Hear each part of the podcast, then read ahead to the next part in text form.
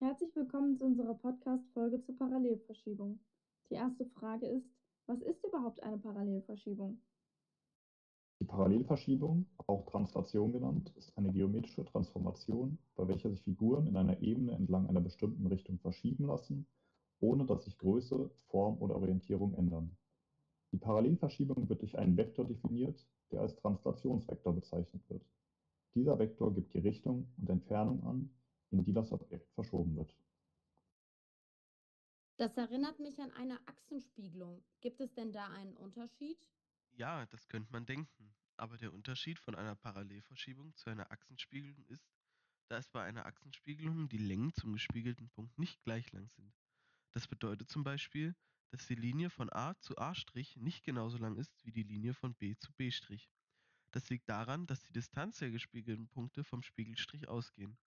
Somit liegt das Objekt nach einer Achsenspiegelung gespiegelt vor, im Gegensatz zu einer Parallelverschiebung.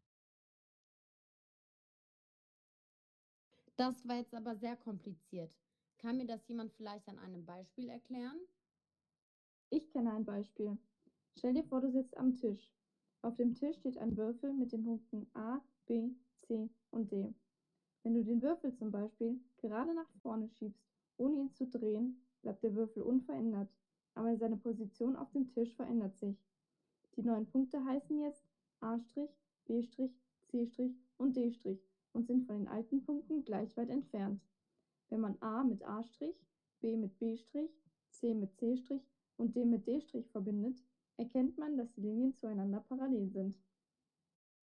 Aber was ist denn das Besondere an der Parallelverschiebung und durch was zeichnet sie sich aus? Die Parallelverschiebung zeichnet sich durch folgende Merkmale aus.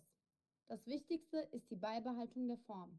Bei einer Parallelverschiebung bleibt die Form der Figur unverändert und es erfolgt lediglich eine Verschiebung der Figur in eine, in eine bestimmte Richtung, ohne dass dabei Rotation oder Verzerrungen auftreten. Genauso ist es bei der Größe der Figur, denn die Abstände zwischen den Punkten der Figur bleiben unverändert da alle Punkte in die gleiche Richtung und im gleichen Abstand verschoben werden. Die Richtungsgebundenheit.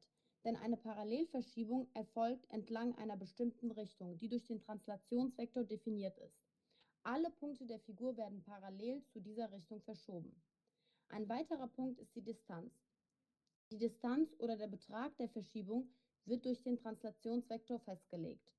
Alle Punkte werden um den gleichen Betrag in die angegebene Richtung verschoben. Und schließlich die vektorielle Darstellung. Denn eine Parallelverschiebung wird durch einen Translationsvektor repräsentiert. Dieser Vektor gibt die Richtung und den Betrag der Verschiebung an. Durch die Vektorrechnung lassen sich Parallelverschiebungen präzise beschreiben und berechnen. Welche Materialien werden denn in der Geometrie für eine Parallelverschiebung benötigt? Das ist eigentlich ganz einfach. Um eine Parallelverschiebung durchzuführen, benötigt man ein Geodreieck, um gerade Linien für die Objekte und Verschiebungsvektoren zu ziehen, und einen Stift, um die verschobenen Punkte einzuzeichnen. Das klingt ja ziemlich interessant, aber mir stellt sich die Frage, wann die Parallelverschiebung verwendet wird. Die Parallelverschiebung wird in vielen Bereichen angewendet, wie beispielsweise dem Aufbau von Bewegungen, der Analyse von Symmetrien und der Modellierung von Objekten in Videospielen und in Filmen. Die Parallelverschiebung ist ebenfalls ein wichtiger Punkt in der Geometrie, der linearen Algebra, der Physik und der Informatik. Wir hoffen, dass wir euch die Parallelverschiebung näher bringen konnten und dass ihr was Neues gelernt habt.